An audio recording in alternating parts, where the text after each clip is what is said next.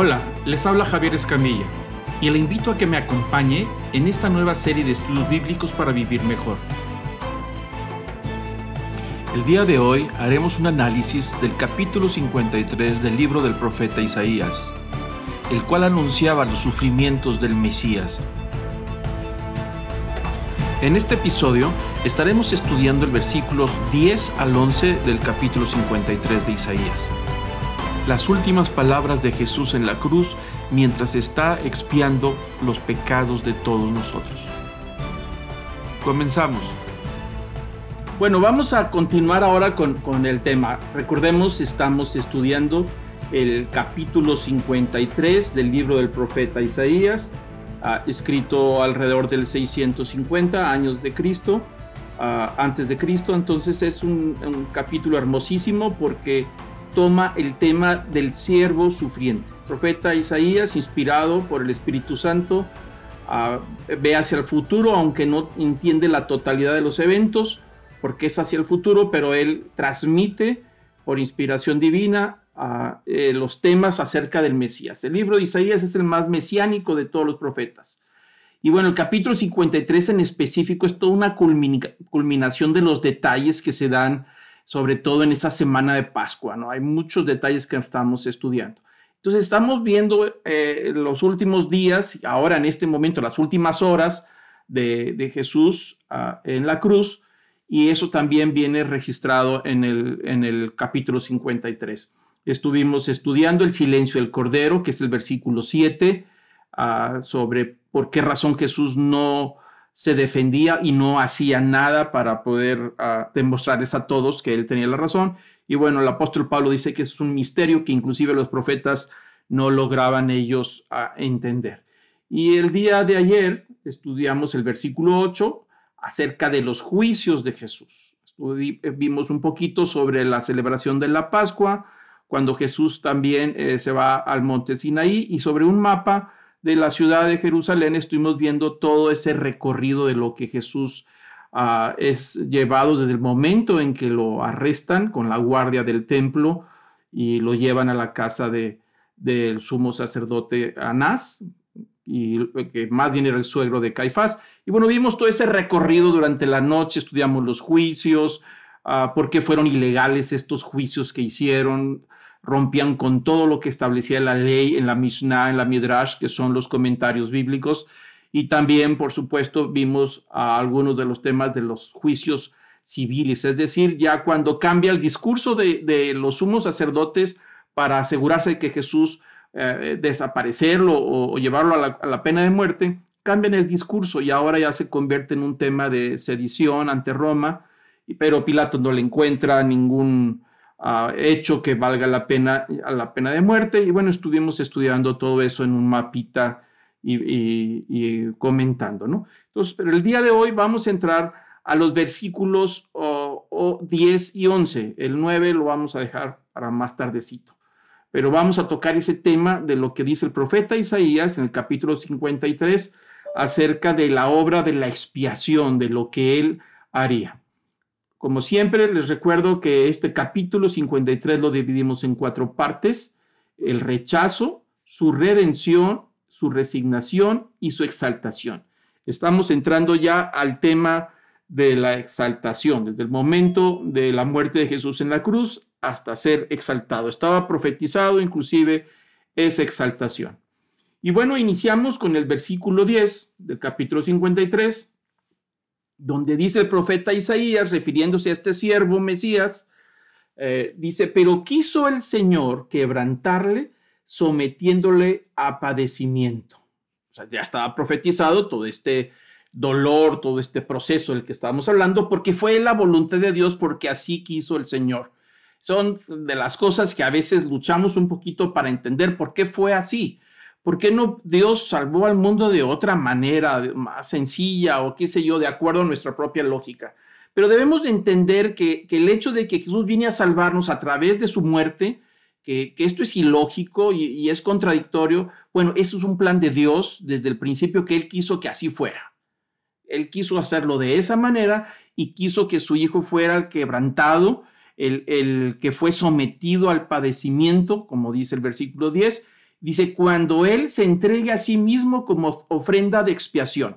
No debemos de olvidar que Jesús en todo este proceso que vimos el día de ayer en el versículo 8 ah, que estuvimos estudiando, todo es voluntariamente. Aparentemente parece que Jesús lo tienen oprimido, arrestado y una serie de cosas, pero Él está ahí voluntariamente desde el principio.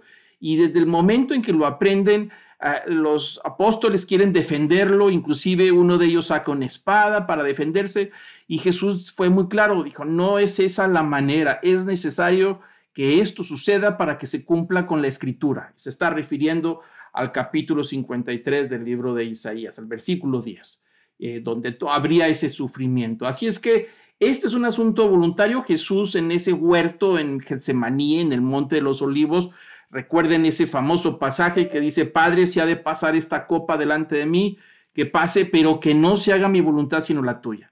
Es decir, si tengo que pasar este trago amargo, tengo, pudiera brincarlo, pues lo puedo hacer, pero no quiero, quiero hacer tu voluntad y que se haga como tú dices. Si así tiene que ser, así será por lo que tengo que pasar en todo este proceso, no solamente de dolor físico y maltrato, sino de la angustia de cargar con la culpa de todos nosotros, algo que ya también estuvimos estudiando, ¿no? Entonces, Él se entrega a sí mismo como una ofrenda de expiación, y ahí es donde entra el tema del sacrificio. El profeta Isaías está asociando que la entrega voluntaria de este Mesías por los pecados de todo, de todos nosotros, es una ofrenda de expiación como la que se hacía en, en, el templo, cada Pascua, cada sacrificio por el pecado, cada ofrenda, pero esta es una ofrenda. Acuérdense que hay diferentes tipos de ofrendas o diferentes tipos de sacrificios, desde el holocausto hasta sacrificios para la paz. Bueno, había sacrificios de expiación. Y el caso de este siervo sufriente, este Mesías, entregado voluntariamente como una oveja que no reclama nada, sino calladito, se entrega por sacrificio para expiarnos, es decir, para quitar los efectos del pecado que habíamos acarreado a través de ese pecado que, de la naturaleza que tenemos, esa maldición que, que, viene de separarnos de, eh, de, separarnos de Dios por causa de la naturaleza de pecado que tenemos. Pero bueno, esa es la tarea profetizada inclusive desde Génesis, ¿no? Entonces dice que lo hace voluntariamente y dice eh, verá su descendencia, prolongará sus días. Y note al final del versículo que dice, y la voluntad del Señor en su mano prosperará.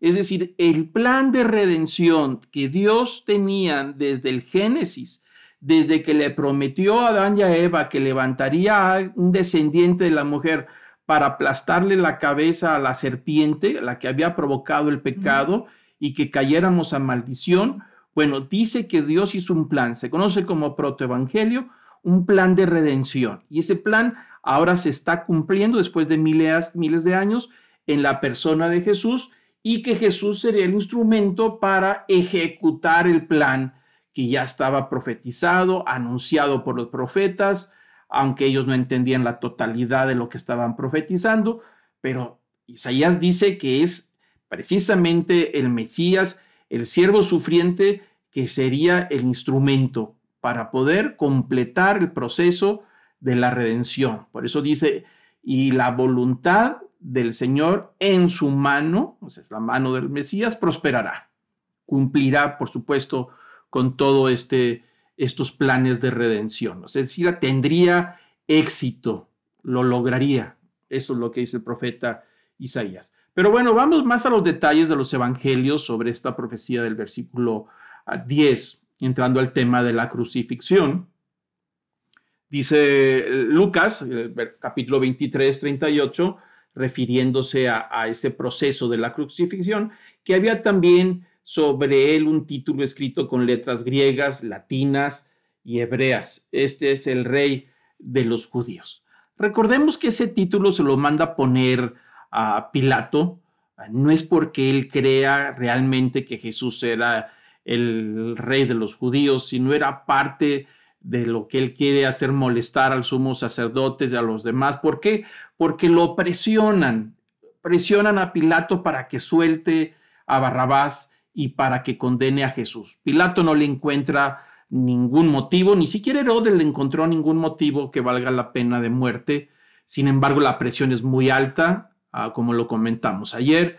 Eh, Pilato no quiere poner en riesgo su puesto ante Roma, sobre todo por los grandes beneficios económicos que le traía la posición de ser gobernador de toda esa zona, ¿no? Pero entonces termina cediendo, presionado por los sacerdotes, y como una manera de quizá regresarles un poquito como un cadillo para que les cale, les manda poner este título en tres lenguas, ¿no? El hecho de que esté en griego y que sean latinas y hebreas habla del momento en que Jerusalén, la fiesta de la Pascua es multicultural. Aunque la lengua hebrea es la lengua religiosa del templo, pues hay muchos judíos que no hablaban griego, ah, que inclusive se juntaban en sinagogas ah, griegas eh, y por supuesto latinas, los que venían desde Roma, desde Italia, del norte de Italia, pues por esa razón nos dice que Jerusalén en ese momento está lleno de muchísimas visitas judías, de judíos, varones judíos que cumplen con la santa celebración o fiesta solemne o santa convocación, dice la escritura, que así se llaman. Entonces ahí nos da una idea de, todo este detalle.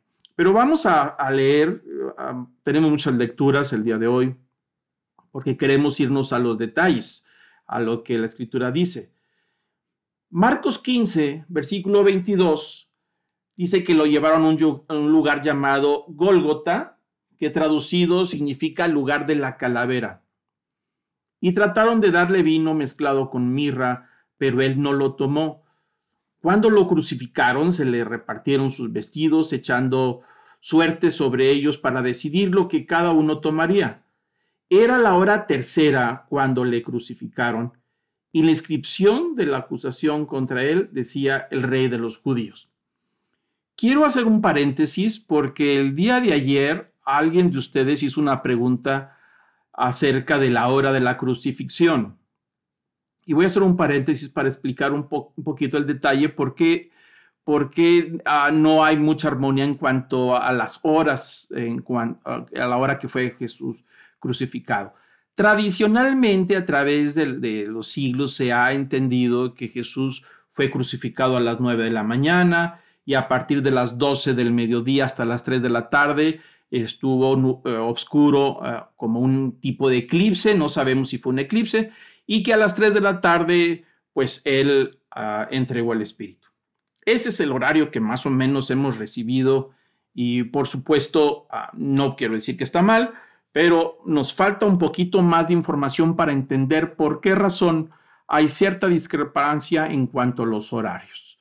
Y voy a meterme un poquito con los números para aquellos que les gustan profundizar un poquito más, vamos a estudiar un poquito las divisiones del día de aquellos tiempos, cómo dividían el día.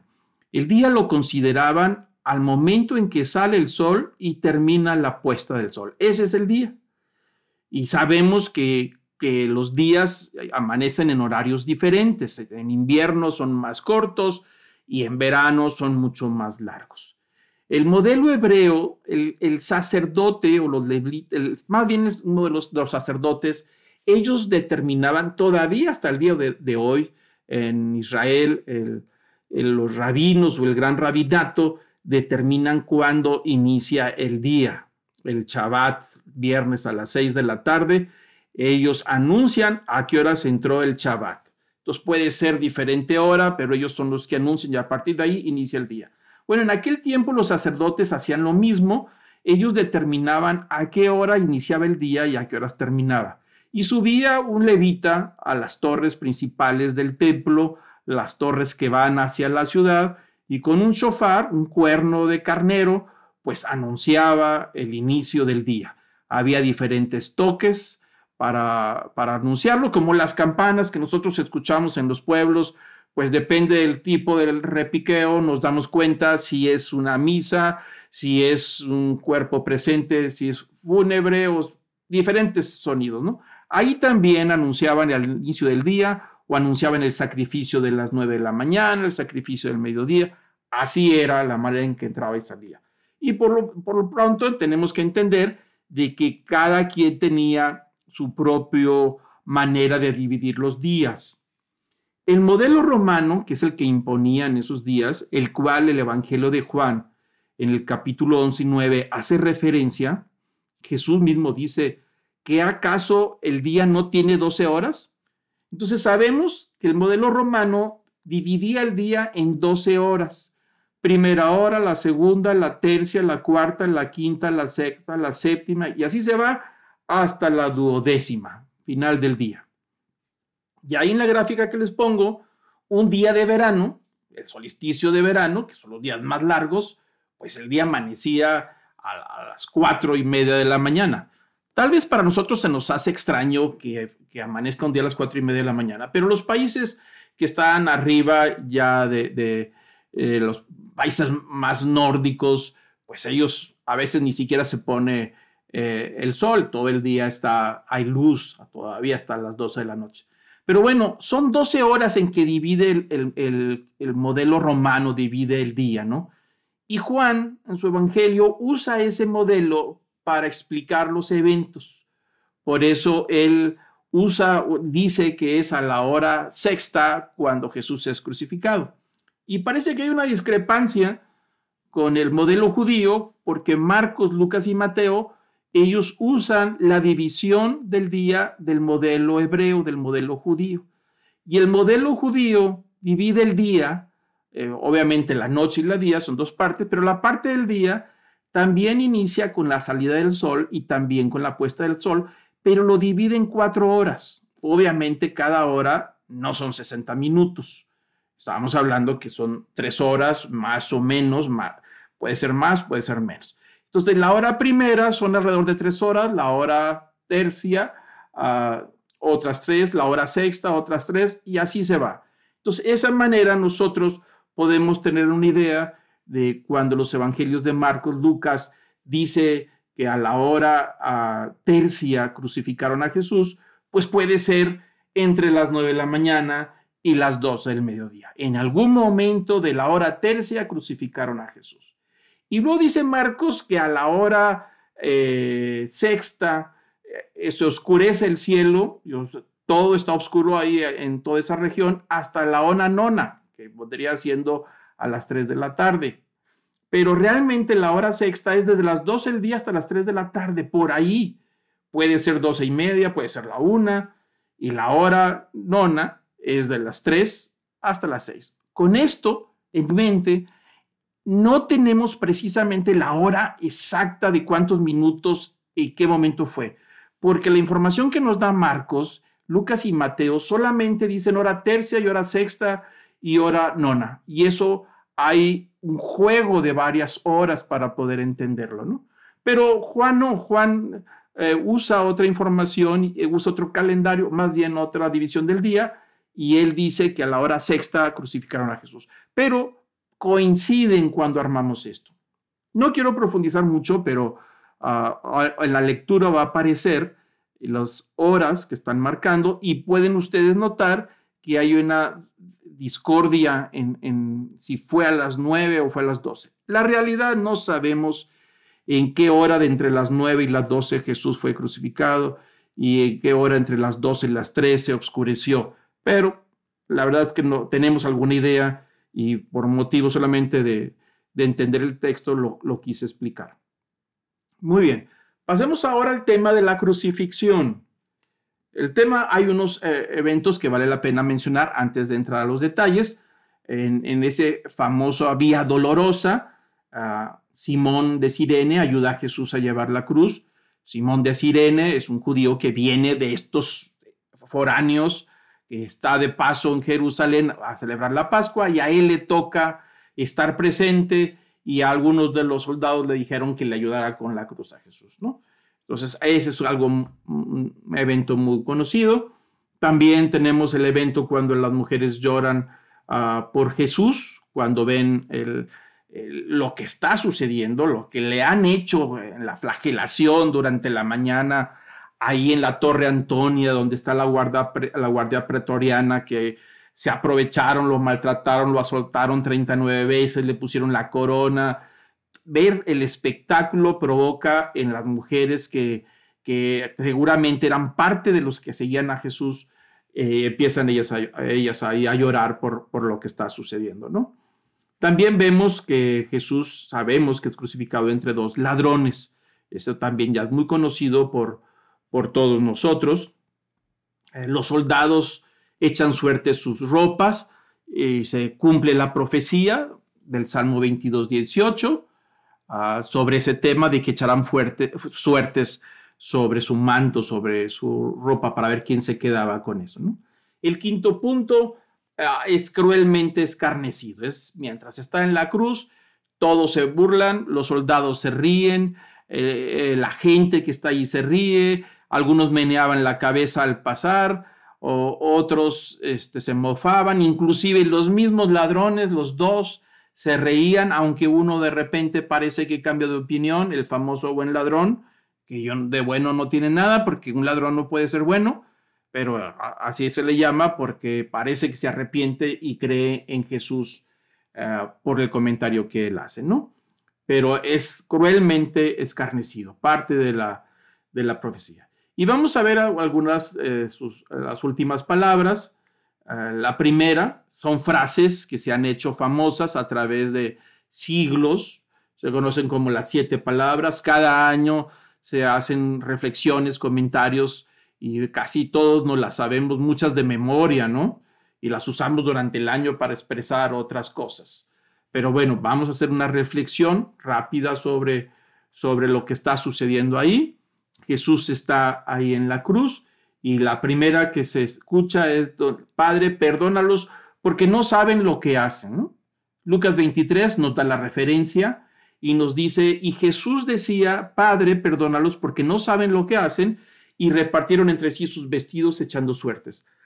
Jesús ahí se está refiriendo cuando dice, Padre, perdónalos porque no saben lo que hacen. Esa es una referencia inclusive a la profecía de Isaías 58. En, el versículo 8, acuérdense que estuvimos comentando de que quién de su generación se daría cuenta de lo que estaba sucediendo? Nadie. Nadie se está dando cuenta de lo que está sucediendo a nivel espiritual, a nivel cósmico, a nivel de la creación, que para la creación la redención y la expiación no solamente de, la humanidad, del ser humano, sino de la creación misma. Dice el apóstol Pablo que está esperando toda esta renovación y hacer nuevas todas las cosas. Entonces, todas estas palabras empiezan a, resonar en los profetas hacia el pasado. Cuando dice el profeta Isaías en ese versículo 8, dice, ¿quién de su generación se daría cuenta de lo que realmente estaba sucediendo? Pues nadie. Por eso yo siempre he insistido en que, bueno, le doy gracias a Dios que nos tocó vivir en esta época. Hace muchos años decía cómo me hubiera gustado vivir en los tiempos de Jesús para conocerle, pero la realidad es que yo no sé eh, si estaría, de qué lado estaría, ¿no? Si consideramos que hasta los discípulos huyeron, pues tal vez también yo sería dudoso, ni siquiera tendría conocimiento de lo que estaba pasando. Ahora, después de dos mil años y de todos los estudios de la escritura y de la predicación de los apóstoles y del mensaje del evangelio, entendemos lo que estaba sucediendo. Pero en ese momento no. Por eso Jesús extiende un perdón para todos estos que, que, que fueron instrumentos de Dios para poder llevarlo a esa expiación, Jesús pide un perdón para todos. Claro, el perdón está dado para todos, pero no se perdona a todos solamente porque lo dijo. Solamente aquellos que se arrepienten y reconocen su pecado reciben este perdón. Si me extiendo, si me explico, es como extender eh, eh, esa libertad y aquel es libre, aquel decide que el que decide salir de la cárcel. Pero si se quiere quedar en la cárcel, aunque le abran la puerta, sigue estando atrapado. Entonces, este perdón, así es, es una extensión de Jesús de misericordia para perdonarlos, pero por supuesto la persona habría que arrepentirse primero, ¿no? Y el, segundo punto, eh, donde dice, de cierto te digo que hoy estarás conmigo en el paraíso. También, por supuesto, muy famosa esa frase cuando eh, uno de los ladrones le empieza a decir, si realmente eres tú el que dices que eres, que hemos escuchado todo y que hemos visto milagros, caminaste en el mar, alimentaste cinco mil y la semana antepasada resucitaste a Lázaro, cuántas cosas han hecho en público, pues si realmente eso es verdad, ¿qué te cuesta bajarte? O sea, me parece que es muy lógico, me parece que yo también lo hubiera pensado, porque no entendíamos lo que estaba pasando.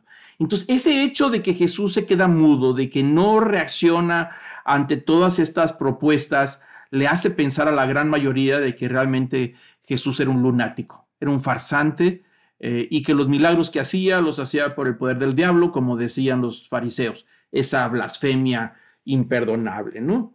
Entonces, pero uno de los ladrones eh, parece como que reacciona y le dijo, yo sé que estarás hoy mismo en, en tu reino, acuérdate de mí cuando estés en tu reino. Y Jesús le responde, dijo, hoy mismo, hoy mismo estarás conmigo, ¿no? Entonces eso nos da ah, información acerca de lo que ah, eh, alguien tiene que hacer, como el Evangelio nos dice, que es importante creer en Él, aplicarle la fe en Él, aunque no tenga una evidencia en la mano. Es, la salvación entra por fe, no por algo que hicimos, ¿no? Y entonces ahí es donde somos justificados, como dice Romanos 5, al hecho de aplicarle la fe a la obra de Cristo en la cruz y reacciona o recibimos en la gracia de Cristo el perdón de los pecados. Y al momento ya estamos en la presencia de Dios si es que hemos fallecido. Y ahí está la prueba sin entrar a tanta teología, ¿no? El número tres, ah, hay también unas palabras muy famosas, donde está el discípulo amado, que es Juan, el más joven de los discípulos.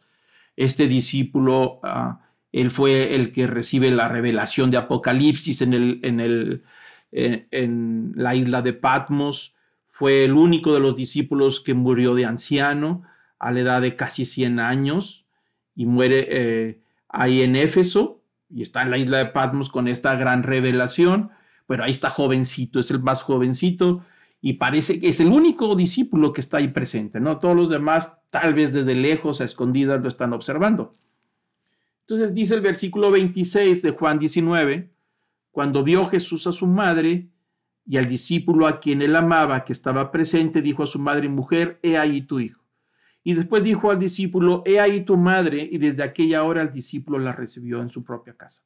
La escena es una escena, por supuesto, muy dolorosa, ah, porque está la madre de Jesús, María, viendo a su hijo. Digo, ¿qué madre ah, puede estar viendo ese escenario de tortura, de, crucifixión, por supuesto, está siendo desgarrada su alma. Y se va cumpliendo una profecía que cuando María tenía a Jesús pequeño de brazos, ustedes recordarán lo que dice la escritura, que va al templo María y José para, para circuncidarlo. Y en ese proceso, cuando llegan al templo, se acerca un hombre anciano que tenía la promesa de Dios de que no llegaría a la tumba sin antes conocer al Redentor de Israel. Y ese anciano empieza a profetizarle y le dice, entre otras cosas, que este pequeño bebé sería señal de contradicción. Dijo, será la honra y la gloria de Israel, pero sería contradicción, una señal de contradicción. Para algunos sería un motivo de choque, de como lo que está sucediendo en la cruz. Dijo, y a ti te va a causar un dolor como una espada que atraviesa tu alma. Es decir, va a ser muy doloroso lo que esta señal de contradicción. Fue profetizado cuando Jesús tenía apenas unos días, un 40 días tal vez, o 8 días, perdón, ah, con respecto a la circuncisión. Y ahí está esa profecía cumpliéndose donde María está sufriendo. Yo estoy casi seguro como todas las madres son con sus hijos, que ella hubiera querido tomar el lugar de su hijo. Pero la realidad es que no hubiera sucedido nada. El que tenía que morir en la cruz era él. Él era el único sin mancha, el cordero sin, sin falla, el que no tenía pecado, el inocente, el que tiene que derramar una sangre santa, limpia y pura, que pueda cubrir las culpas de todos nosotros. Así es que con todo el dolor de María, que seguramente fue algo desgarrador que le, que le parte el alma, pues ella no puede hacer absolutamente nada, ¿no? Y avanzamos ahí, ah, se acerca el mediodía, más o menos, Marcos, Mateo 27, versículo 45, dice, desde la hora sexta hubo tinieblas sobre toda la tierra hasta la hora novena. Y volvemos al mismo tema, ¿no? La hora sexta pues puede ser desde las 12 hasta las 3 de la tarde. En algún momento de esa hora sexta, ahí empezó las tinieblas y hasta la hora novena entre las 3 y las 6. Por ahí se está moviendo este, este rango de, horarios, de horas que se están dando, ¿no?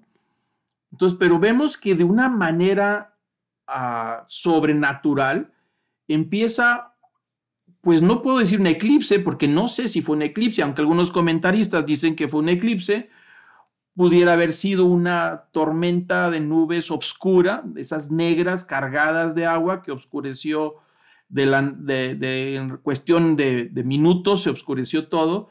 Y por supuesto de esas tormentas que dan miedo cuando ves que se están acercando y de repente llegan sin avisar. Bueno, parece que este fenómeno se está dando y, quizá algunas películas han puesto que de repente empieza a llover no lo sabemos, tal vez es parte del drama de las películas, puede ser que sí.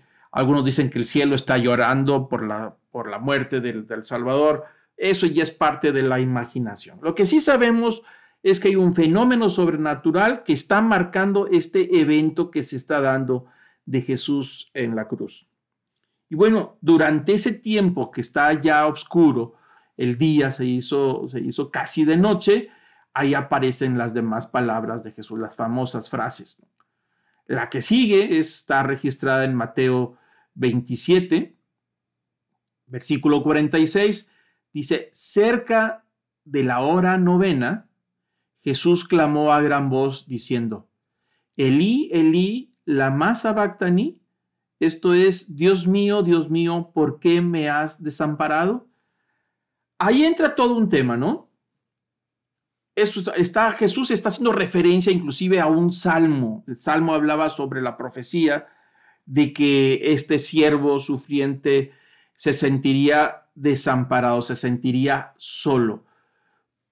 Muchos preguntan, pero ¿por qué Dios lo dejó solo? ¿Qué acaso se puede dividir el Padre y el Hijo? ¿No son la, misma divinidad en tres manifestaciones? Bueno, pues ese es todo un tema teológico. Lo que sí podemos decir, sin entrar a tanta profundidad teológica, que por supuesto hay respuestas para eso, lo que sí podemos decir es que en ese momento Jesús en la cruz está cargando con todos los pecados, maldición que nos corresponde a todos, por todas las culpas sobre él para poder expiarla, no solamente de los que están presentes, sino de los desde el pasado, desde Adán y Eva, hasta el futuro donde estamos nosotros y todavía lo que vendrá.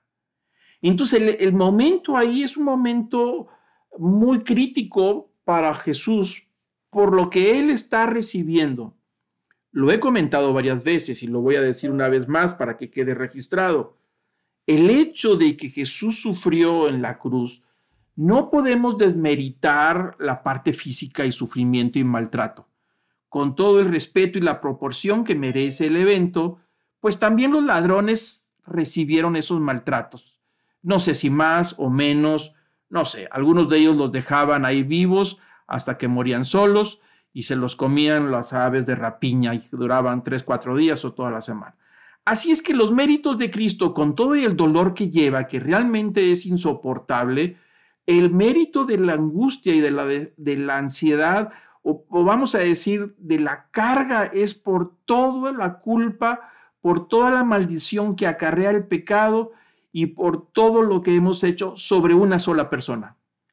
Es meter en un embudo y exprimirlo y que salga una gotita de culpa, una gota de maldición, una, una gota de castigo. Todo eso cae sobre una sola persona. Lo he comentado varias veces. Eh, es un asunto sencillo el que alguien ah, te eche la culpa de algo que no hiciste, ¿no? Nuestra reacción natural es luego defendernos y sacar nuestros argumentos para decir que no fuimos. En el caso de Jesús, él se ha quedado callado en todos los juicios, porque sabía que tenía que ser así. Pero si es complicado que cargar con la culpa de cosas que no hicimos de una persona, pero si le sumas 5 o 10 culpas, los, lo que hicieron los demás, pues eso pega. Si son 100, 500, 1000, 50 mil, 100 mil, un millón, pues pega mucho más.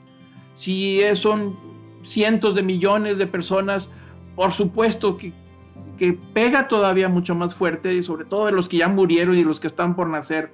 Ahí está toda la maldición resultado del pecado que, que se acarrió, que hizo, que provocó no solamente la pérdida de la relación con Dios, sino que también la tierra fue sometida a maldición.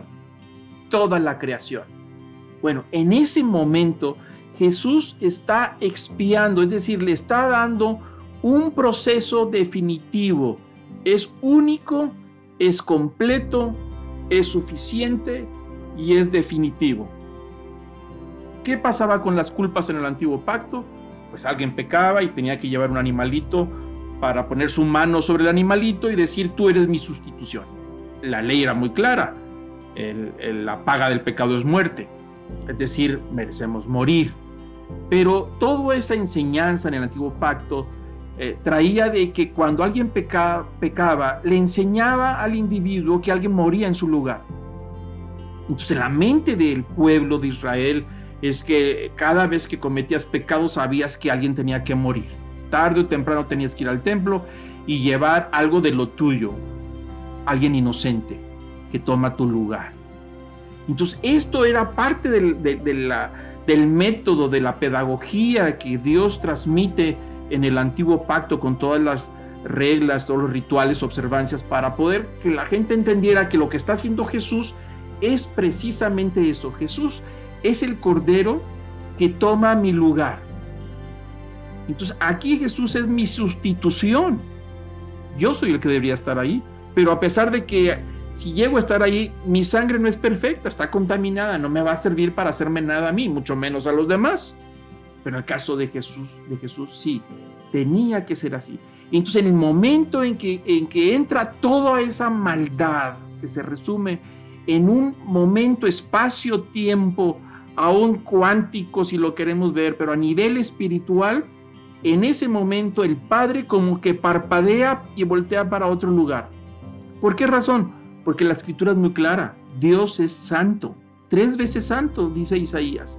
Y por esa razón no puede haber el pecado, no puede estar en relación con, Dios. Esa fue la razón por la que expulsaron a Adán y Eva por causa del pecado. No por un castigo solamente por, por eso, sino porque habían quedado contaminados y no podían ya tener relación con Dios. Es gracias a lo que Jesús está haciendo que el momento en que el Padre, como si parpadeara en un instante, cuestión de milisegundos, y Jesús hace expiación por todos nosotros en un instante, que es cuando Él dice y siente que el Padre lo ha abandonado. Claro que no lo ha abandonado, pero es el proceso donde ha cargado con todo y tiene que darle un proceso definitivo y es un proceso que, que no solamente es definitivo, sino es único y es eterno. Ya no hay necesidad de volver a hacer sacrificios. Por eso es una vez y para siempre, dice el libro de Hebreos, el sacrificio que hizo Jesús. Por eso nosotros no podemos agregarle nada al tema de la salvación. Es un asunto de gracia. Nosotros le aplicamos la fe a la obra de Cristo en la cruz y recibimos como resultado el perdón como un, por gracia, pero ya no tenemos que hacerle absolutamente nada. Pero bueno, ese es otro tema que, que seguramente veremos más adelante, ¿no? Así es que por causa de la santidad de Dios, aparta por un momento mientras Jesús trata con el pecado, que también es una profecía del Salmo 21. Ah, el quinto punto número 5, donde Jesús dice, tengo sed, también es una profecía del Salmo 69, versículo 21. Dice el Evangelio de Juan 19, 28.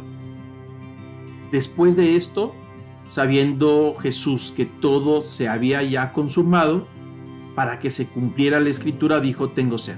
Noten usted que dice para que se cumpla la escritura. Él sí estaba profetizando.